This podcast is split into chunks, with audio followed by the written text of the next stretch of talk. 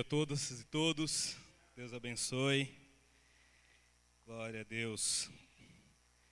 Feche seus olhos, só mais um minuto. Me ajude em oração, orando por mim, me abençoando e pedindo para que o Espírito Santo possa falar com a minha vida, com a sua vida, por meio dessa, dessa mensagem. Espírito Santo de Deus, nós aqui nesta manhã louvamos e adoramos o Teu nome, reconhecemos que Tu és o nosso Senhor o amor a quem nós não podemos ficar longe, o amor de quem nós não podemos ficar fora, Pai.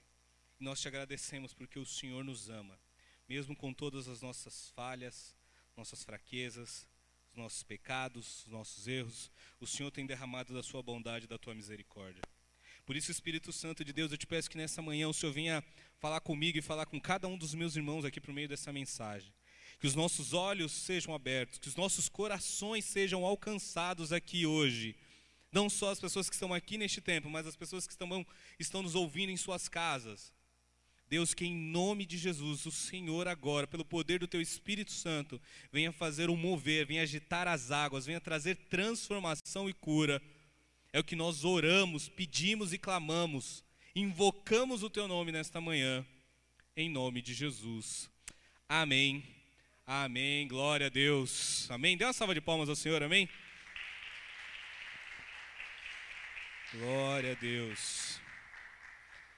Hoje eu completo, eu e a Tamires completamos seis anos de casados. Amém? Glória a Deus, casar é bom. E dizem que é com sete anos é o da crise, né? Então é, eu brinquei com ela. Se a gente sobreviveu 2020, o que, que vai ser o sétimo ano de casamento? Não vai ser nada. Mas estou muito feliz. Agradeço a Deus pela esposa que Ele me deu. Agradeço a Deus pelo privilégio de desses últimos seis anos a gente estar tá caminhando junto. Agradeço a Deus pelos nossos filhos. Agradeço a Deus pela vida dela por muitas vezes me permitir e se sacrificar para que eu possa estar exercendo o dom que Deus me deu, o chamado que Deus me deu, que muitas vezes se reflete em várias coisas, mas eu entendo que o principal é isso: é pregar, é ensinar, é falar de Deus para as pessoas, é compartilhar aquilo que Deus coloca no meu coração. Então eu louvo a Deus e agradeço a Deus pela vida dela e por ela sonhar junto comigo, juntos, sonharmos por um ministério, pelo trabalho, por tudo aquilo que Deus quer realizar por meio de nós e através de nós. Amém? E hoje eu tenho a incumbência de falar sobre a importância do Natal. Amém? E é muito interessante que o Natal ele é comemorado, ele começa a ser comemorado como tradição lá a partir do século IV, ano 300 da era cristã, né, da pós a Cristo. E o Natal ele, ele é comemorado, ele é uma, uma festividade comemorada por 2,3 bilhões de pessoas no mundo atualmente, um pouco mais. É, e ele é dividido em três ramos de principais pessoas que vivem esse momento, que reconhecem essa data como uma data importante, que são os católicos, os protestantes e os ortodoxos. O cristianismo é a maior religião do mundo, a parte cristã da população mundial representa 33% da humanidade. Isso nos últimos 100 anos. Então, é, a cada três pessoas, a cada quatro pessoas, uma no mundo, a cada quatro pessoas no mundo que vive hoje uma é cristã. Então o Natal ele se faz presente e tem uma força cultural tremenda na nossa sociedade. O Natal para a gente ele é tão importante que ele influencia diretamente né, no mercado financeiro. Por exemplo, a Confederação Nacional de Comércio de Bens, Serviços e Turismo, no ano passado, tinha uma estimativa que o período do Natal ia ter um, um, um balanço comercial ali de mais ou menos 50 bilhões de dólares que ia gerar de dinheiro no país só nesse mês de Natal, com turismo, com viagem, com presente, com comércio, com serviço, com tudo. Esse ano de pandemia, a redução caiu para 10%, né? mas mesmo assim ainda é muita coisa. Isso só prova o quê? Que o Natal ele tem um peso cultural, ele tem um peso abrangente e ele tem um peso financeiro. E como cristão, como cristãos que somos, a gente sabe que o Natal ele não simboliza é, esse, esse endeusamento ao consumismo. Porque o Natal é um período associado a consumo. Então a gente sabe disso. A gente sabe que o Natal simboliza e tem um significado com relação ao nascimento de Jesus. mesmo entendendo que Jesus não tenha nascido no dia 25 de janeiro, e para os crentes que são crente tem um crente misto, sabe aqueles crente misto que ele é crente, mas ele tem algumas outras coisas que ele agrega? Então, por exemplo, um crente que acredita em horóscopo. Eu duvido que Jesus seja, seja de Capricórnio. Eu me recuso a aceitar esse tipo de coisa. Então, é, é muito forte. E é mesmo a gente sabendo, mesmo a gente sabendo que Papai Noel é o, é o São Nicolau, era o bispo que dava presente para as crianças carentes, aquelas coisas todas, o Natal ainda é um instrumento cultural, uma força cultural extremamente forte. Um exemplo disso, meus filhos vão fazer quatro anos em janeiro. Mas se você perguntar para ele o que é Natal, ele já associa rapidamente com árvore, com presente, com Papai Noel. Vai eu tentar explicar para eles sobre o nascimento de Jesus? Vai eu tentar explicar para eles que Jesus é o Salvador, que veio morrer pelos nossos pecados? Não entra na cabeça deles. Mas com quatro anos de idade, ele já consegue entender a cultura de Natal e já começa a viver, absorver ela com tanta força. Então, o meu desafio aqui hoje é, é fazer uma coisa que, o, que um pastor, Tim Keller, num livro que ele tem chamado Pregação, que ele fala que é o desafio de pregar por coração. E por que, que o, o desafio do pregador é sempre pregar por coração? Ele dá um exemplo nesse livro que eu achei bem interessante. Ele conta a história de uma menina de 15 anos de idade que um dia chegou no escritório pastoral para conversar com ele sobre os problemas da vida dela. Né? Imagine os problemas da vida de uma adolescente norte-americana de 15 anos de idade. E aí o problema dela é que os jovens ou os meninos da, da escola não achavam ela bonita e não se interessavam por ela e não iam convidar ela para ir para o baile. E aquilo estava destruindo o coração dela. E o Tim Keller ele fala que como um pastor jovem e ingênuo, ele achou que não, eu vou falar de você para você de Jesus. Jesus morreu por você, Jesus se sacrificou por você, Jesus transforma a tua vida, Jesus quer ser seu, é seu companheiro, Jesus é o seu amigo, Jesus é o teu salvador, é o seu Senhor. E a menina virava para ele e falava assim: Não, eu entendo tudo isso. Eu já aceitei Jesus. Eu amo Jesus. Eu adoro Jesus. Mas eu ainda estou muito triste porque ninguém gosta de mim. Os meninos não me acham atraente. E aquilo fazia com que toda a espiritualidade dela e toda a vida dela fosse conduzida pelo olhar de outras pessoas. Um olhar que não vinha de Jesus. E o Tim Keller ele fala assim: o desafio do pregador é conseguir superar essa barreira cultural. O meu desafio aqui hoje para falar da importância do Natal é superar essa coisa, esse imaginário do que é o Natal, que a gente vivencia ano após ano, mesmo sendo crente, a gente ainda tem uma, um, um pensamento muitas vezes romanceado é, é, a mídia, a, a, sociedade chama de espírito natalino. O Natal é aquele período que a gente quer reunir a família, que aquelas pessoas que não se falaram, que brigaram, que tiveram conflitos ao longo do ano inteiro, no Natal é onde elas vão resolver esses problemas.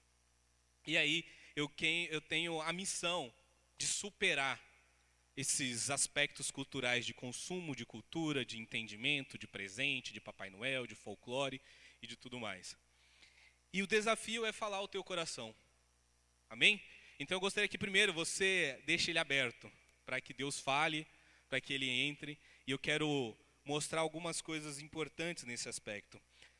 Uma das coisas que, que eu, não, eu não coloquei nos versículos, mas que tem tudo a ver e é o centro do Natal, é porque existe, ou porque deveríamos entender, estudar e buscar sobre a importância do Natal, é o que está lá no livro de Isaías, no capítulo 9, no versículo 2, que diz assim: o povo que andava em trevas viu uma grande luz, e sobre os que habitavam na, região da sombra da morte resplandeceu a luz. Jesus vai dizer em João que ele é a luz do mundo.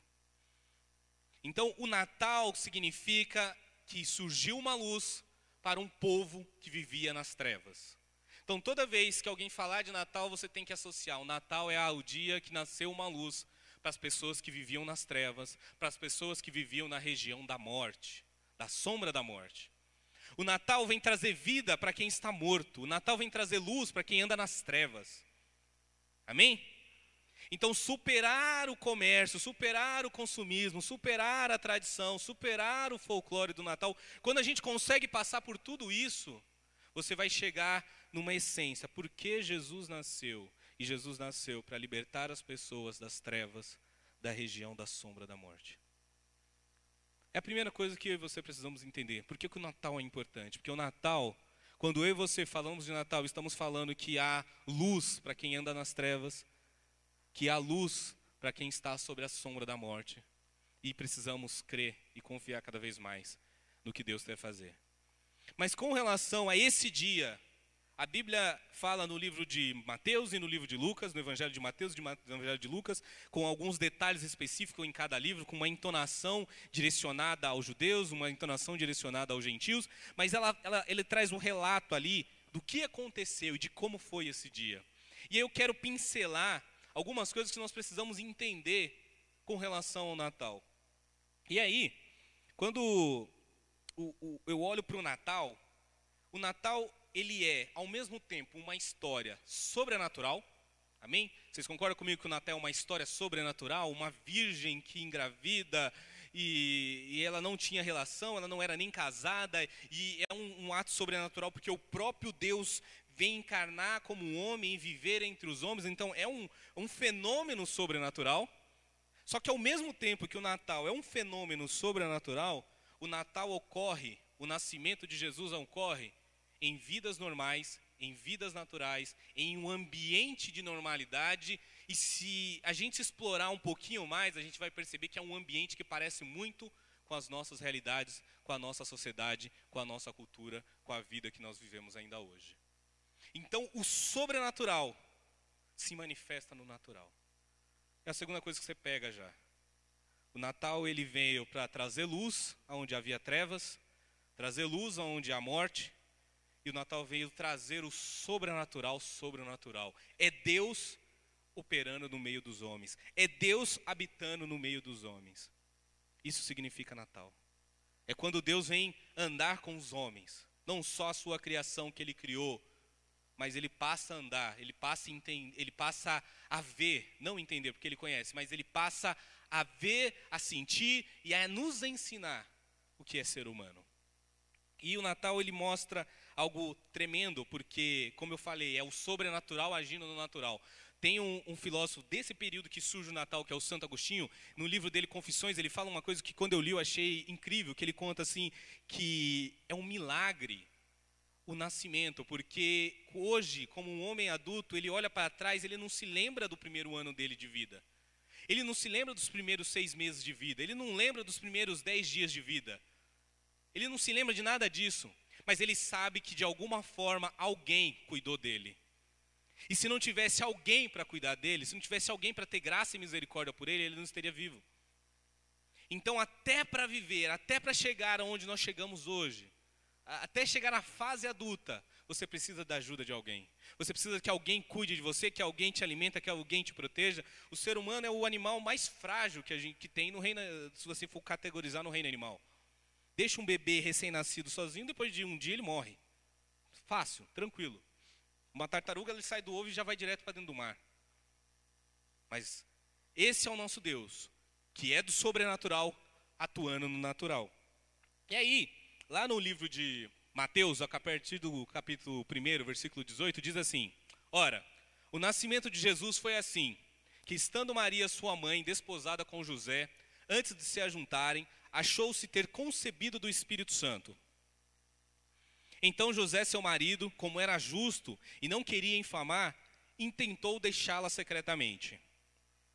E projetando ele isso, eis que em sonho lhe apareceu um anjo do Senhor dizendo: José, filho de Davi, não temas receber Maria, tua mulher, porque o que nela está gerado é do Espírito Santo. E dará à luz um filho e chamarás o seu nome Jesus, porque ele, será, ele salvará o seu povo dos seus pecados. Tudo isso aconteceu para que se cumprisse o que foi dito da parte do Senhor pelo profeta que diz: Eis que a virgem conceberá e dará à luz um filho, e chamá-lo-ão pelo nome de Emanuel, que traduzido é Deus conosco.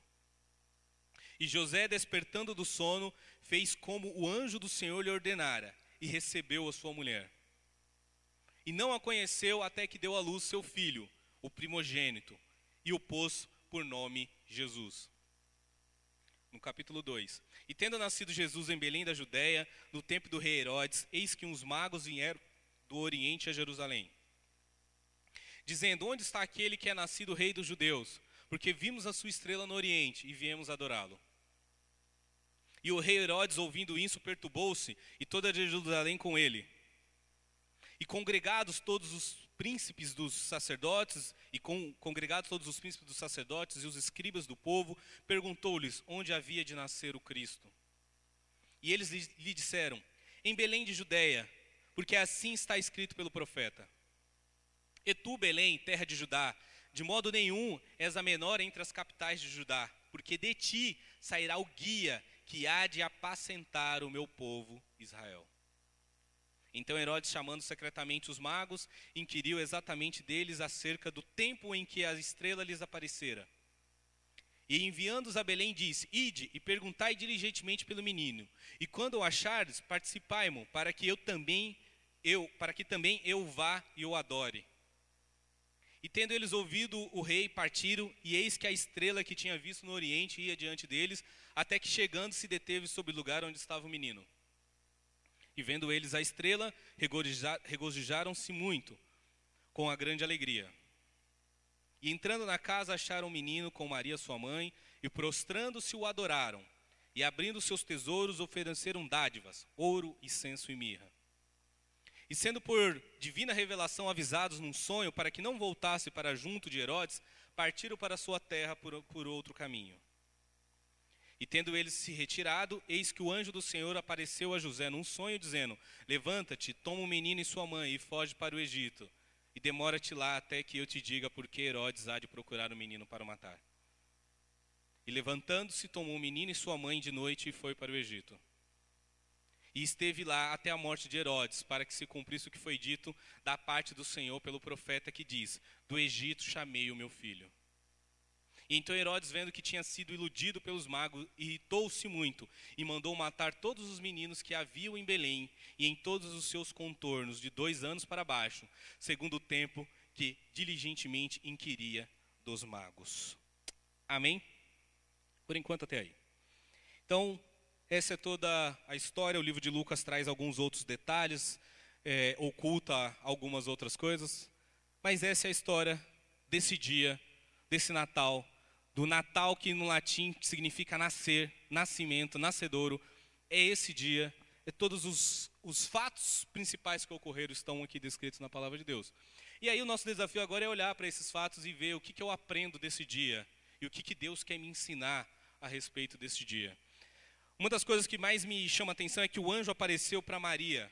Amém? O anjo apareceu para Maria. Quando você vai no livro de Lucas, no capítulo 1, a Bíblia fala que antes de o anjo aparecer para Maria, o mesmo anjo Gabriel, ele aparece para um sacerdote que foi sorteado para estar naquele dia oferecendo sacrifício no Santo dos Santos. Enquanto Zacarias está lá no Santo dos Santos oferecendo sacrifício a Deus, o anjo aparece a ele e diz: Olha, você vai ter um filho, mesmo você tendo a sua idade avançada, Isabel, sua mulher, sendo uma de idade avançada, você vai ter um filho e esse filho vai ensinar o caminho aos pecadores e preparar o caminho do Senhor.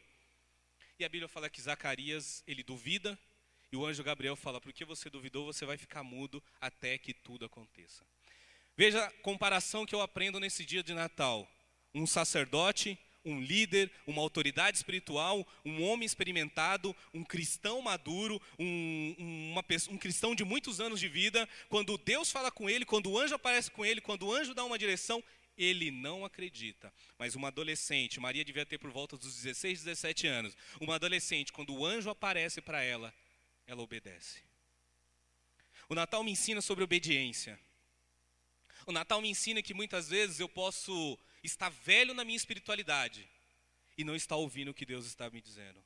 Não estar prestando atenção naquilo que Deus está revelando para o meu coração porque eu estou muito apegado às minhas tradições, eu estou muito apegado ao meu modo de ver, eu estou muito apegado às minhas características. Eu estou muito apegado ao que eu tenho e eu não me abro para o novo. Maria não. Maria, ela entende o que Deus está falando com ela e ela o aceita, a grande missão, o grande chamado daquilo que Deus tinha para a vida dela. E ela obedece. Outra coisa que eu acho bem interessante na, nessa passagem é quando o anjo anuncia que Maria será grávida, eu fico pensando, Deus muitas vezes interrompe sonhos, não é? Deus já interrompeu algum sonho seu? Você estava por um caminho, você queria tanto uma coisa, e Deus falou: não, não é isso. Deus interrompe um sonho de Maria. Maria tinha um sonho de se casar. Eu acredito que naquela época, por uma questão cultural, uma questão de honra, ela não queria casar grávida, ela não queria é, gerar nenhum mal-estar com seu futuro marido, ela não queria dar nenhum falso testemunho, ela queria estar ali, pronta, santa, virgem, pura, para o casamento, para o grande dia. Naquela época, as mulheres elas tinham, não tinham muita função social, e uma das funções era ser a dona da casa, era ser a mãe, era ser aquela que vai prover os filhos, é aquela esposa do marido. E Maria talvez tivesse esses sonhos. E o anjo chega, então, você tem sonhos, mas os meus sonhos vão sobrepor os seus sonhos, porque eu tenho algo na tua vida. Os nossos sonhos são interrompidos às vezes.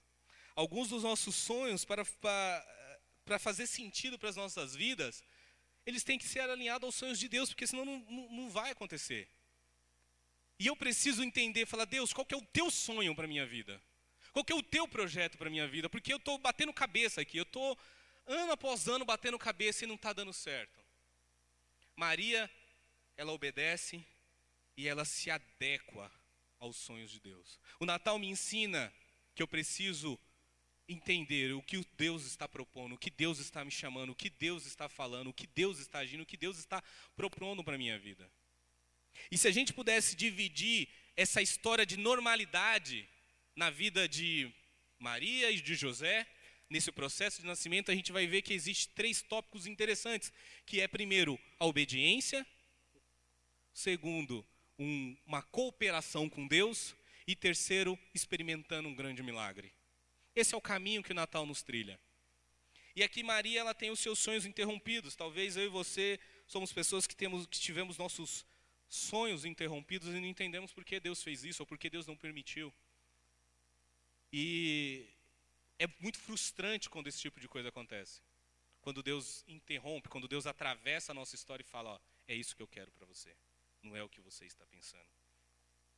Maria aceita as condições e busca ser fiel a Deus, mesmo quando os outros querem ou não entendem o que ela está fazendo. Uma outra coisa que eu aprendo aqui sobre Maria é que ela aceitou, mesmo sabendo do risco que ela correria. Mesmo sabendo do risco de ser apedrejada, mesmo sabendo do risco de ser abandonada, mesmo sabendo do risco da morte ela aceitou obedecer a Deus. E quantas vezes eu e você, a gente não obedece a Deus, a gente não aceita os riscos de Deus, porque temos medo do que vão nos fazer. Temos medo de andar sozinho. Esses dias eu estava meditando, né? Como é, como é engraçado, muitas vezes a gente conhece tanta gente e muitas vezes a gente se vê nesse período que você, ah, eu não consigo ficar firme com Deus porque a minha esposa não se converteu. Porque o meu marido ainda não é convertido, porque meu filho ainda não é convertido. Eu não consigo ter minha vida totalmente voltada para Deus, porque olha, a, a, Bíblia diz que eu e minha casa serviremos ao Senhor, mas a minha casa. E quem disse que você precisa de outra pessoa para servir a Deus? Quem disse que essa é a condição para você amar a Deus, para você andar com Deus, para você ser fiel a Deus. Maria não esperou por José. Ela não falou assim: ah, anjo, espera um minuto, vou conversar com José. Se José topar, eu aceito receber o filho de Deus. Não, ela falou assim: é meu alinhamento com Deus, é eu e Deus aqui nesse processo. Deus me chamou, então eu vou cumprir o meu chamado. Se José não quiser, eu vou do mesmo jeito. Seu marido não quer vir buscar a Deus, venha do mesmo jeito.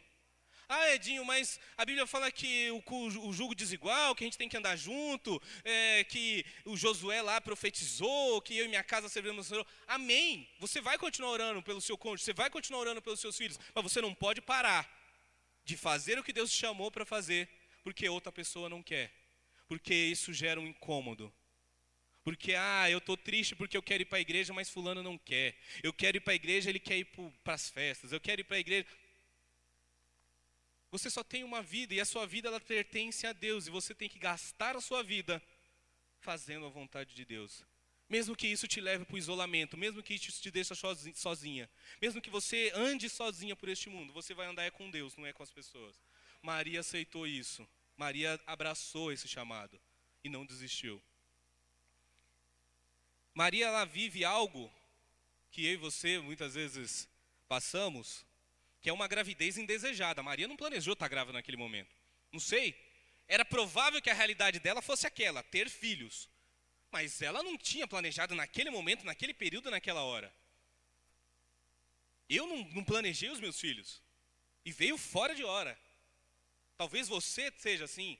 Muitas vezes eu e vocês carregamos um peso nas nossas costas de dizer: meu pai não me desejou, minha mãe não me desejou. Eu fui uma gravidez indesejada. Quantos pais se martirizam quando os filhos adolescentes engravidam? Eu errei, eu falhei, eu. E sim, é um, uma barreira, é um problema que vai atrapalhar o andamento para o futuro, é um interrompimento de sonhos, é um interrompimento de processos. Mas a Bíblia fala que esse Deus, ele age nesses processos também. Você não planeja as coisas, mas Deus planeja. Ah, Edinho, eu não era planejado, meu pai não me desejava. Amém, mas você está aqui, Deus está trabalhando na tua vida e vai continuar trabalhando. Ah, Edinho, eu não desejei, não era o meu tempo, não era a hora, mas sim, Deus vai continuar trabalhando na minha vida e na tua vida. Ah, minha filha engravidou, minha neta engravidou, minha sobrinha engravidou, que absurdo, não vai. Engravidou agora vai ter que tratar com a consequência. Não é amaldiçoando, não é destruindo, é como trazer esta mãe e essa criança, como trazer esses pais para o reino de Deus, para servir a Deus, para que esta criança aprenda sobre Jesus. O Natal me ensina que muitas vezes as coisas são indesejadas, mas nada sai do controle de Deus. Poderia ser uma gravidez indesejada, foi uma gravidez indesejada, mas continuava no controle de Deus, continuava na direção de Deus, continuava Deus no controle de todas as coisas. E quantas coisas indesejadas surgem na minha vida, um desemprego, uma doença, é, um, uma crise, quantas coisas acontecem na nossa história diariamente, indesejadas, e a gente acha que é o fim do mundo. E Deus está dizendo: Eu não perdi o controle em momento algum, por que, que você está desesperado? Eu vou fazer um milagre disso tudo. Amém? Precisamos crer. Precisamos entender que o Natal nos ensina todas essas coisas. Sabe uma das coisas que o Natal me ensina também? Que Maria não abortou o Filho de Deus. Ela poderia ter medo, ela poderia ficar assustada, ela poderia temer a morte, temer o julgamento alheio, ela poderia temer ah, o, o, linchamento, o cancelamento da sociedade sobre ela. E ela falou assim: quer saber, eu vou abortar essa criança, porque senão José vai me largar, senão a sociedade vai me apedrejar, senão eu vou morrer. Então, quer saber, eu vou, eu vou abortar essa criança, porque Deus, isso não é para mim. Não, Maria não aborta o projeto de Deus na vida dela. E quantas vezes a gente faz isso, não faz? Impedimos, sabe o quê? A salvação da vida de pessoas. Abortar o projeto de Deus na minha vida e na sua vida é abortar o projeto de Deus salvar pessoas. Porque se Maria aborta o filho de Deus, isso implicaria em abortar o salvamento de milhões e milhões e bilhões e milhões de pessoas. Implicaria na. Eu acredito que Deus escolheria outra mulher, mas isso estaria implicado para Maria que seria: olha, aquele Deus que vai salvar tribos, línguas e nações, não vai partir mais de você. Você está abortando um projeto que Deus colocou. Você está abortando o salvamento de vidas. E quantas vezes, por eu e você, não, não obedecermos a Deus, não confiarmos em Deus, não é, submeter a nossa vida a Deus, por não acreditar totalmente naquilo que Deus está fazendo nas nossas vidas e na nossa história, nós abortamos o, o que Deus tem para fazer e impedimos que vidas conheçam Jesus, que vidas sejam salvas, que vidas sejam transformadas, que vidas sejam abençoadas, porque você não quer fazer aquilo que Deus está te chamando para fazer aquilo que Deus tem te chamado desde o início para fazer. O que você faz no reino de Deus salva vidas. Ah, Edinho, mas eu não sirvo para nada, eu não prego como você, eu não faço como os pastores, eu não tenho a unção que a irmã tem, eu não canto como fulano. O que você faz com o que Deus te deu para fazer salva vidas. Maria era uma mulher simples. Maria era uma menina, uma jovem que estava ali pobre, de uma cidade pobre e Deus escolheu ela. É Deus do sobrenatural agindo no natural. Deus do ambiente sobrenatural operando no natural. É Deus vai agir de uma forma sobrenatural na tua vida. Porque você é natural. E Deus vai te usar de uma forma poderosa. Uma, uma coisa que, que logo eu vejo e que é muito frequente na nossa sociedade é um abandono paterno. José, imediatamente, quando ele descobre que Maria, quando ela está grávida, quando chega aos ouvidos dele que ela está grávida, ele o abandona. Ele intenta em seu coração e deixá-la. Na nossa sociedade hoje, a gente vive esse abandono constante. Nós falamos do aborto de mulheres, que é um, uma questão complicadíssima na questão sanitária, mas também temos o aborto paternal, nós temos o abandono paternal. Quanto mães solteiras na nossa sociedade hoje, quanto mães enfrentam a luta sozinha, quantas mães cuidam de filhos e têm que prover, têm que ser pai, têm que fazer tudo. A minha mãe foi isso para minha vida durante meu pai morreu assassinado quando eu tinha 11 anos de idade e durante muito tempo na minha adolescência eu o culpei porque ele deveria estar cuidando da família, ele estava envolvido com coisas erradas e eu tinha que ver minha mãe se matando de trabalhar em dois empregos, se matando de, trabalhando de domingo a domingo de faxineira para poder dar um, um sustento, não era dar luxo, é dar o sustento morando na periferia, na favela e com o coração na mão todos os dias, saindo para trabalhar, porque tinha que deixar os filhos naquele ambiente de violência, de drogas, de, de, de tristeza, de tantas coisas. E tinha que ser mãe e tinha que ser pai, porque o pai abortou, porque o pai muitas vezes ele é egoísta. E não necessariamente há um abandono de pai só quando vai embora de casa. Há muito pai que abandona o filho dentro da casa porque não dá atenção, não dá carinho e não cumpre com o papel dele de sacerdote, de autoridade do lar, de provedor do lar. E não é só dinheiro. Ah, eu trabalho 14 horas por dia, 16 horas por dia, quer mais o que de mim? Você precisa prover para o teu filho o alimento espiritual, para a tua família, para a tua esposa, para o teu lar. José, ele inicia um processo de abandono. Ele fala assim: olha, eu não vou ficar com essa jovem, não. E no caso de José, a gente até entende, para a sociedade que vivia, seria um escândalo para ele aquilo. Seria um problema seríssimo para ele, como homem. Só que aí a Bíblia fala que acontece uma coisa: um anjo aparece para ele num sonho. E aí ele muda de ideia. Ele entende o propósito. E ele aceita o Filho de Deus. Ele aceita o chamado que Deus tem para a vida dele. Agora não é só mais uma pessoa cumprindo um chamado, agora são duas pessoas cumprindo o um chamado. A história do nascimento mostra que casais, que o casamento, você precisa junto cumprir o chamado de Deus. Não tem como dois ministérios junto na mesma casa. Não tem, ah, ela tem um dom, ele tem outro dom, ele tem um chamado, eu tenho outro. Não, você tem que unir. Há uma unidade. Havia uma discordância no início. José falou: Eu não quero isso. Mas quando ouve a voz de Deus, ele se alinha. Quando os casais, quando o homem e a mulher, quando o marido e a esposa estão ouvindo a voz de Deus, existe alinhamento. Amém? E o que, o que me, me deixa feliz em ver tudo isso é que Deus não nos abandona. O Natal me mostra que, como José, Deus não nos abandona. Deus não abandonou Maria. Maria não precisou enfrentar aquilo sozinho. E uma outra coisa que Deus me mostra é que Deus muda corações. Do mesmo tempo que eu falei ainda agora que, olha, você não precisa de ninguém para poder servir a Deus, saiba que Deus muda o coração das pessoas para poder caminhar com você sim. Naquele, no primeiro momento, Maria tomou uma posição, eu vou buscar a Deus. No segundo momento, Deus muda o coração de José e fala, busca ela junto comigo. Esse é o nosso problema. Nós queremos mudar as pessoas e nós não queremos buscar. Nós queremos transformar os cônjuges, mas a gente mesmo não está com o coração aberto para que Deus transforme, para que Deus restaure, para que Deus trabalhe. E, e, ironicamente e cinicamente a gente fala, mas Edinho, eu tenho orado, eu tenho buscado, eu tenho ido. Mas de fato, você tem se colocado como Maria se colocou em cumprir, em obedecer, em servir a Deus. Porque Deus muda corações. Deus mudou o coração de José. Deus pode mudar o coração do teu cônjuge. Deus pode mudar o coração do teu filho. Deus pode mudar o coração desde que você não aborte. Desde que você não seja o impedimento da salvação dessas pessoas. Desde que você não seja o falso testemunho dentro da tua própria casa. Desde que você não seja o crente julgador, o crente condenador, o crente perfeitinho. Porque ninguém aceita. Gente, tem coisa pior que gente perfeita. Crente perfeito é mais chato ainda. Dá nojo de crente perfeito.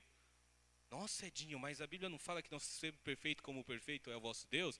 Sim, mas você entendeu o que eu estou querendo dizer. É uma perfeição que anda em amor, que anda em graça, que anda em misericórdia.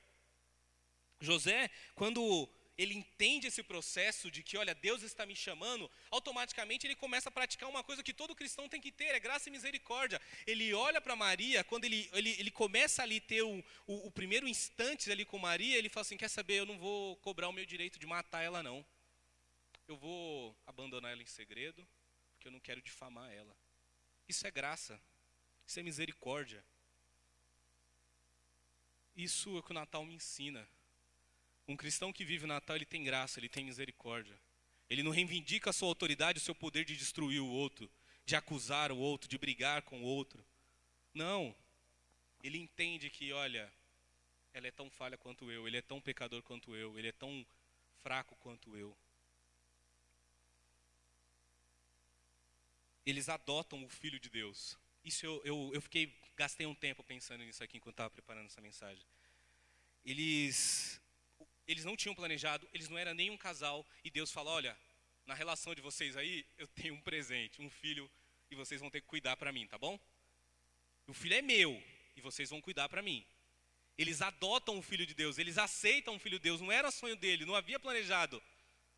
Era de Deus, e eles adotam o Filho de Deus, e isso eu achei muito incrível, porque eles dão seguimento juntos àquilo que Deus tem. E Deus me ensina que o Natal significa também comunhão e propósito. Quando eles adotam, quando eles se alinham para cuidar do Filho de Deus, eles se unem em comunhão e eles vão em objetivo a um único propósito. O Natal me ensina isso. E eu fico pensando muito, né? É, quando faz seis anos que eu e a Tamires casou, e assim no primeiro ano que a gente casou, mais ou menos, no primeiro, na virada para o segundo ano, eu e a Tamires a gente tinha um desejo muito grande de adotar uma criança.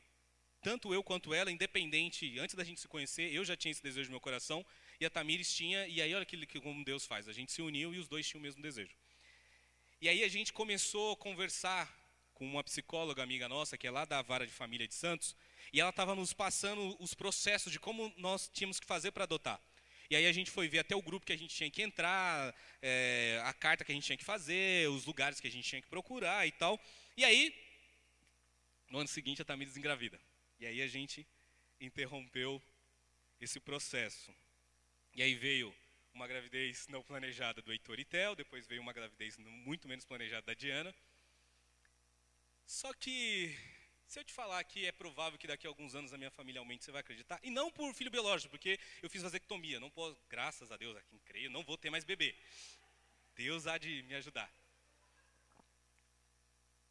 Mas não se assustem se daqui a alguns anos a minha família aumentar. Amém? Não se assustem. Porque eu vejo a adoção como um chamado de Deus. Eu vejo esse processo como algo que Deus tem para as nossas vidas. E eu acho que a igreja no Brasil, ela vai ter, não a igreja no Brasil, mas a igreja no mundo, ela vai ter que um dia prestar contas a Deus por que tantas crianças não foram adotadas. Por pessoas incríveis, pessoas saradas, pessoas curadas, pessoas transformadas, pessoas que, que têm Deus no coração. Eu me lembro, no meu trabalho anterior, eu tinha dois estagiários, o, Jonathan e a Fabine. E eles, os dois tinham sido adotados. E um dia a gente tirou uma tarde para conversar sobre isso. A Fabine ela foi abandonada com alguns meses de vida na porta da casa da mãe dela. E o Jonathan, com 15 dias de vida, a mãe deixou no hospital e nunca mais foi buscar. E eu conversando dos traumas, dos problemas, dos vai e volta tal. E uma das coisas que eles mais me falavam nesse processo era o quanto eles eram gratos aos pais dele. Porque como eles trabalhavam no serviço público comigo, a gente trabalhava com algumas coisas sobre violência, sobre liberdade assistida, sobre acolhimento, sobre crianças em situação de rua, e eles, os dois conseguiam ter a clareza, falaram assim, olha, eu poderia ser uma dessas crianças, eu louvo a Deus. Eu, eles falam assim, eles são muito gratos pela mãe e pelo pai que eu tenho que salvou minha vida. Eles falam assim, e essa palavra me marcou quando eles falam assim, salvou a minha vida. E aquilo me marcou, e eu lembro que, e até aconteceu uma coisa interessante, né? Eu falo que quando eu prego, eu confesso meus pecados. Eles.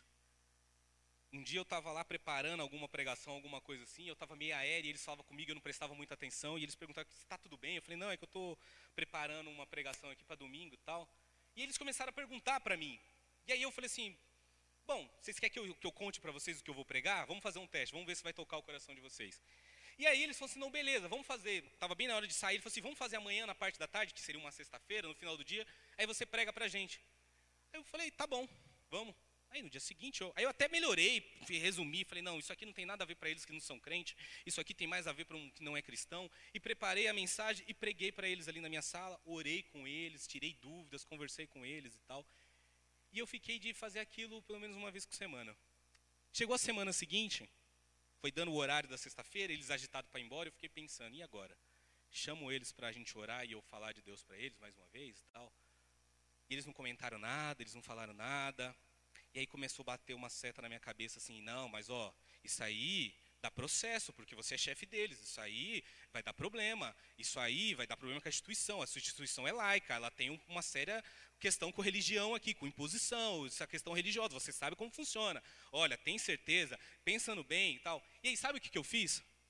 Eu não preguei mais para eles. E aí, sabe o que eu passei a fazer? A chamar eles para vir para a igreja. Como se isso fosse fazer algo de diferença na vida de alguém. Só chamar alguém para vir para a igreja. O meu cristianismo medíocre se reduziu a vamos para minha igreja domingo? Eu não me arrisquei, eu não coloquei meu cargo à, disposição de Deus, eu não coloquei a, a, o meu futuro à disposição de Deus para salvar duas vidas. Ontem, eu pensando sobre isso, eu estava orando pela vida deles. Falei, Deus me perdoa, porque eu falhei. Eu falhei no meu chamado. Eu não fui como Maria. Eu não abracei essa coisa.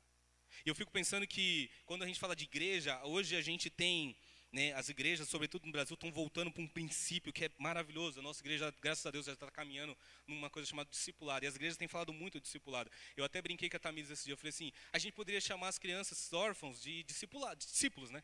Porque talvez assim as pessoas queiram adotá-las. Porque você fala assim: olha, adota um discípulo.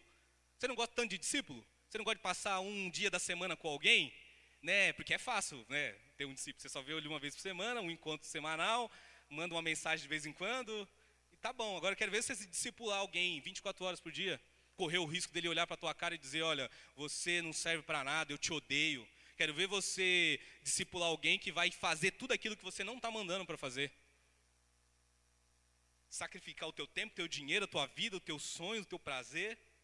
Agora estou abrindo o coração.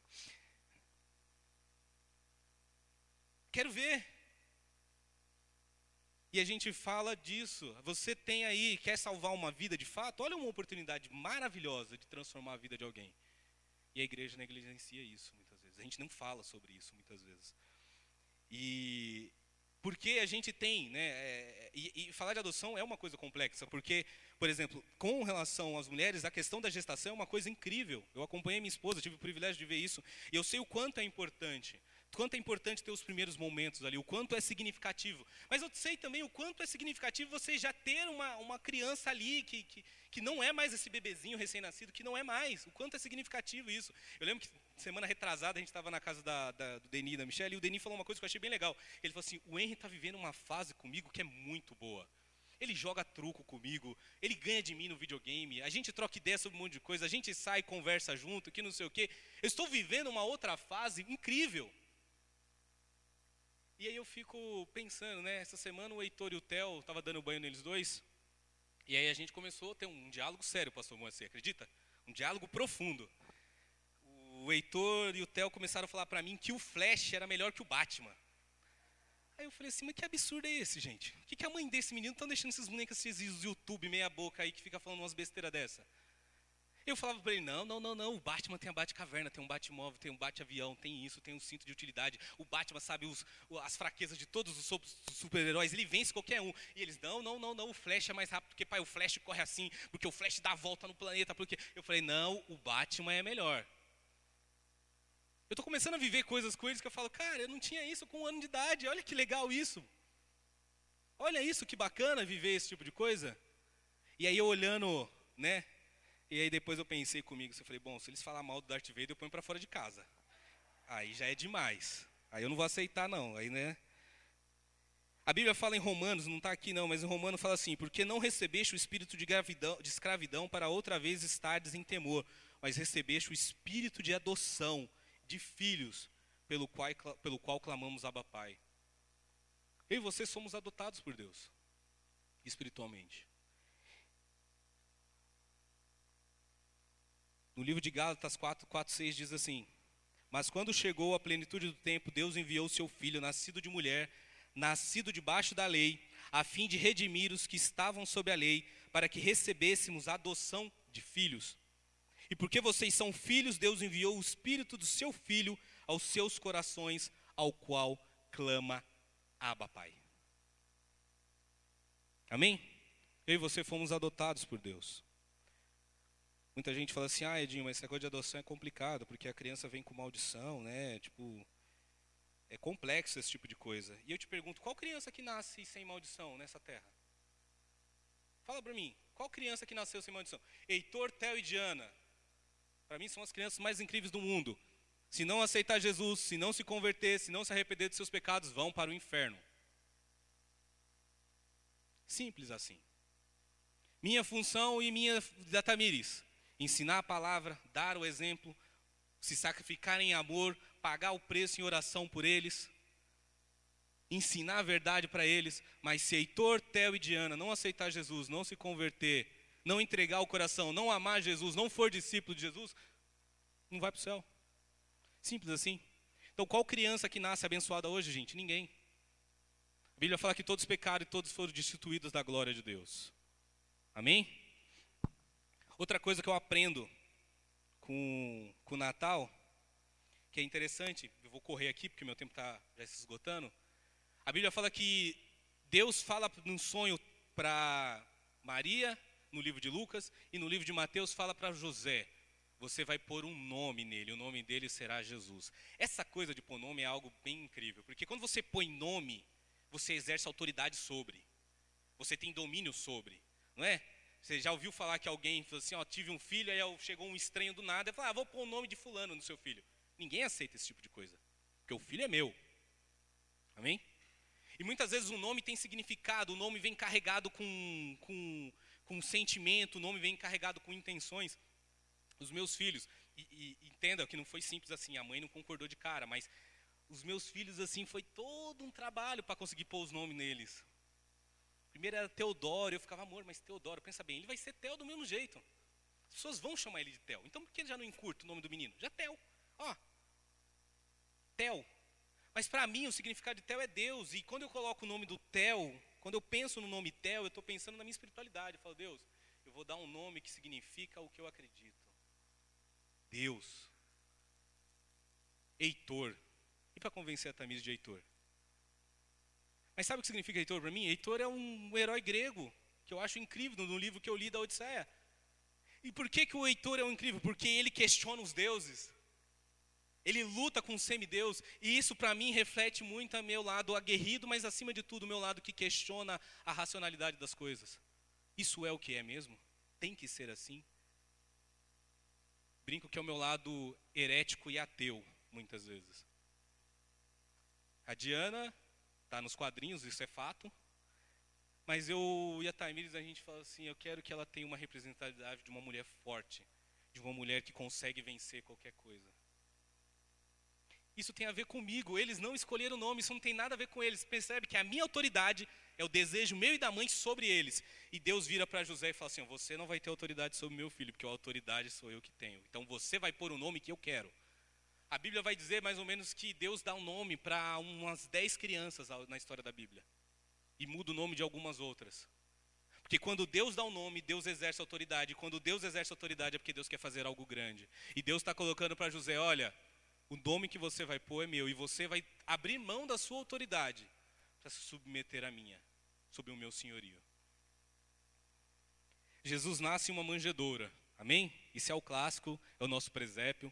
E para mim, para você, muitas vezes não faz sentido. Ah, é porque ele era pobre, porque ele era humilde. Sim, me ensina sobre humildade. Não havia lugar para Maria ter a gestação dela ali naquele dia, parir naquele dia com Jesus, não tinha lugares disponíveis, e o lugar que tinha era uma manjedoura. Mas, gente, olha para onde, a período, há dois mil anos atrás, o que Deus estava fazendo, Deus coloca o filho dele para nascer no lugar onde nascem as ovelhas, porque daqui trinta e poucos anos, Deus falou assim, agora eu vou pegar essa ovelha e vou sacrificar ela, para o judeu entender mas assim, eu e você não faz noção, porque para a gente ter um cordeiro, né, e aí eu vou, agora eu vou me arriscar na área do pastor e depois ele corrige, tá, se eu falar besteira. Mas um cordeiro, ele tem mais ou menos entre uns sete e nove meses, né? Por aí, não sei. É, olha, já disse que não, então eu vou errar, depois ele corrige. Mas a Bíblia vai dizer que o povo de Israel, para apresentar o sacrifício na Páscoa, ele tinha que cuidar do cordeiro por um ano.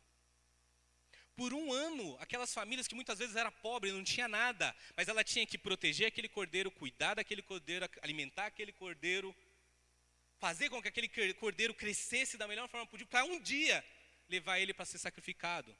Então, um cordeiro era extremamente importante. Quando Jesus nasce na manjedoura, o judeu vai entender, fala assim: agora faz sentido, porque é didático isso. É Deus ensinando a história por meio dos elementos que eles têm. E um judeu daquele período entende que a salvação o sacrifício e o cordeiro vem de Deus. Para encerrando aqui, gente, vamos lá. Os magos e os seus presentes. A Bíblia vai relatar que Lucas é os pastores, no livro de Mateus são os magos. E eles vão lá, eles seguem as estrelas, eles chegam diante de Jesus, eles oferecem ouro, mirra e incenso. Você vai ver isso na internet, em um monte de lugar, tá vários simbolismos, mas em geral as pessoas vão dizer que é porque ele é rei, porque ele é sacerdote, porque ele é profeta. Ele é rei porque ele tem autoridade sobre o governo, sobre a minha vida e a sua vida. Jesus quer governar, cuidar, proteger, direcionar a minha a tua vida. Ele é sacerdote porque ele quer me ensinar sobre Deus, sobre os mandamentos, sobre as ordenanças, como você anda diante de Deus, como você tem uma vida que agrada a Deus, como você caminha na direção de Deus. E ele é profeta porque ele quer te direcionar, ele quer corrigir as tuas rotas, ele quer te corrigir quando você pecar, ele quer te mostrar o futuro, ele quer te mostrar o livramento, ele quer te apresentar a vitória. É esse Jesus que quer nascer no meu coração e no teu coração. E por último, a Bíblia vai relatar que Herodes ficou extremamente furioso porque os magos o enganaram. E a Bíblia fala que ele manda matar todas as crianças. Hoje a gente, a sociedade vai ter uma dívida com, com o infanticídio que a gente tem. Quantas crianças morrem? Quantas e quantas e quantas crianças morrem de fome, morrem por não ter as necessidades mais básicas. Mas quando eu olho para essa passagem e eu vejo por que Jesus, para nascer, milhares de crianças tiveram que morrer. E a única explicação que Deus me deu foi assim: é porque para o Jesus estar tá aqui, para Jesus nascer, para que você hoje tivesse o privilégio de ouvir a palavra de Deus, para que você hoje estivesse aqui é, numa igreja, que você estivesse num país que prega o evangelho, muito sangue foi derramado, muito missionário morreu, muita gente lutou para que a palavra de Deus chegasse até mim e você, muita gente batalhou para que no Brasil o evangelho pudesse ser feito, muito sacrifício já foi pago para que essa igreja estivesse de pé, muito recurso, muito suor, muitas noites de sono, muita lágrima. E muitas vezes a gente negligencia foi, preço um alto, foi pago um alto preço para que Jesus mantivesse vivo. Então, a primeira coisa que umas, umas coisas que eu aprendo também no Natal é que existe um preço muito alto pago por mim e por você. E a segunda coisa é que o, o, inimigo, aquele que está perdendo a autoridade sobre a tua vida, aquele que está perdendo o controle sobre você, ele não aceita isso de jeito nenhum. Satanás não vai deixar que você fique livre Satanás não quer deixar que você conheça Jesus. Satanás não quer que você tenha uma vida de paz. Satanás não quer que você encontre a salvação em Cristo. Satanás não quer ver sua família restaurada. Satanás não quer ver você ter uma vida de paz. Satanás não quer ver você liberto do vício, da pornografia, do adultério, do pecado. Satanás não quer ver você longe de nada disso. E ele vai matar, se preciso for, para que você não conheça Jesus. Ele vai destruir o que quer que esteja para que você não conheça Jesus. A Bíblia fala lá no livro de Pedro que o diabo ele anda ao nosso derredor como um como um quê? Leão? Vou mais uma vez entrar na cera do pastor, depois ele corrige. Se a gente for assistir um Animal Planet, qualquer negócio de, de animais, assim, de leão, que eu, eu gosto bastante de assistir de vez em quando, como que um leão caça, né? Como que um leão pega as suas presas? Ele pega o filhote, ele pega o doente e ele pega o desgarrado. Ele não enfrenta um búfalo sadio, adulto, maduro.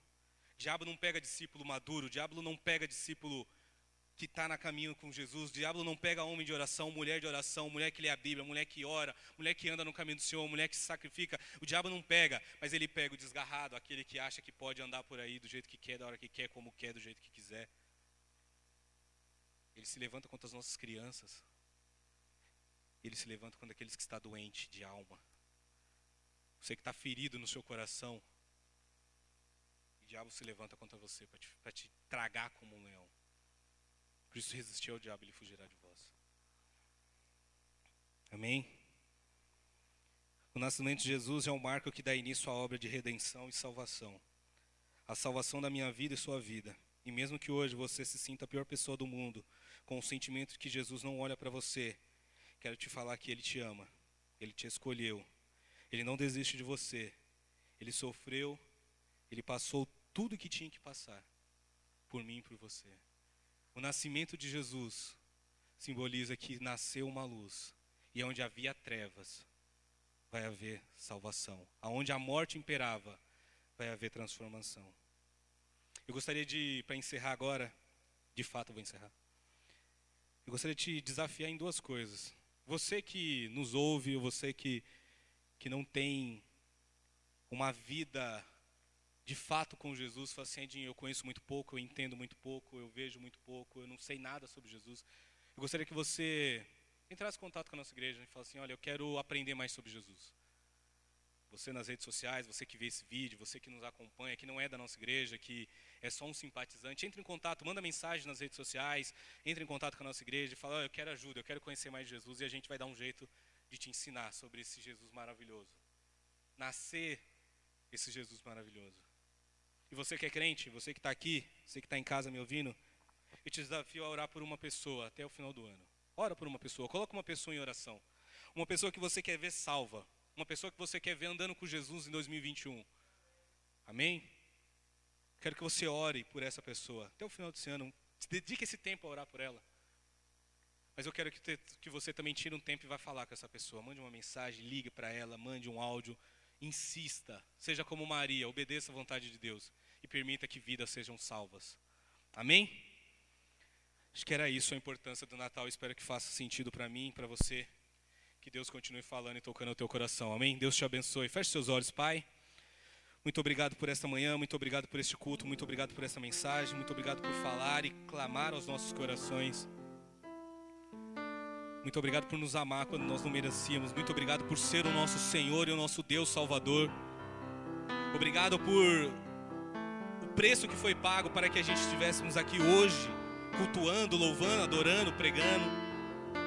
Obrigado, Senhor. Me ensina a obedecer, me ensina a me prestar diante de si, me ensina a não atrapalhar os projetos, os planos do Senhor, me ensina a me adequar aos teus sonhos, me ensina, Senhor a ser fiel, obediente ao Senhor, me ensina a ser como aqueles magos, adorador do Senhor, ter um coração de adoração, apaixonado por Ti, Jesus.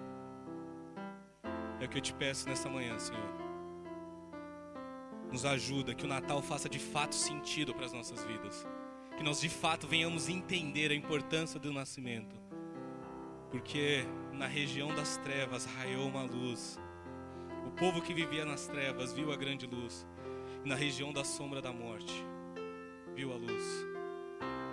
O Emanuel, o Deus conosco, que veio nos salvar dos nossos pecados. Pai, ajuda a tua igreja, os meus irmãos que estão em casa sofrendo, escravizados pelos pecados. Nos ajuda, Senhor, a nos livrar deste mal, para que nós possamos caminhar na direção em santidade, em sabedoria, em graça, em amor, em misericórdia. Senhor, muito obrigado por tudo. Em nome de Jesus. Dê uma salva de palmas ao Senhor, amém?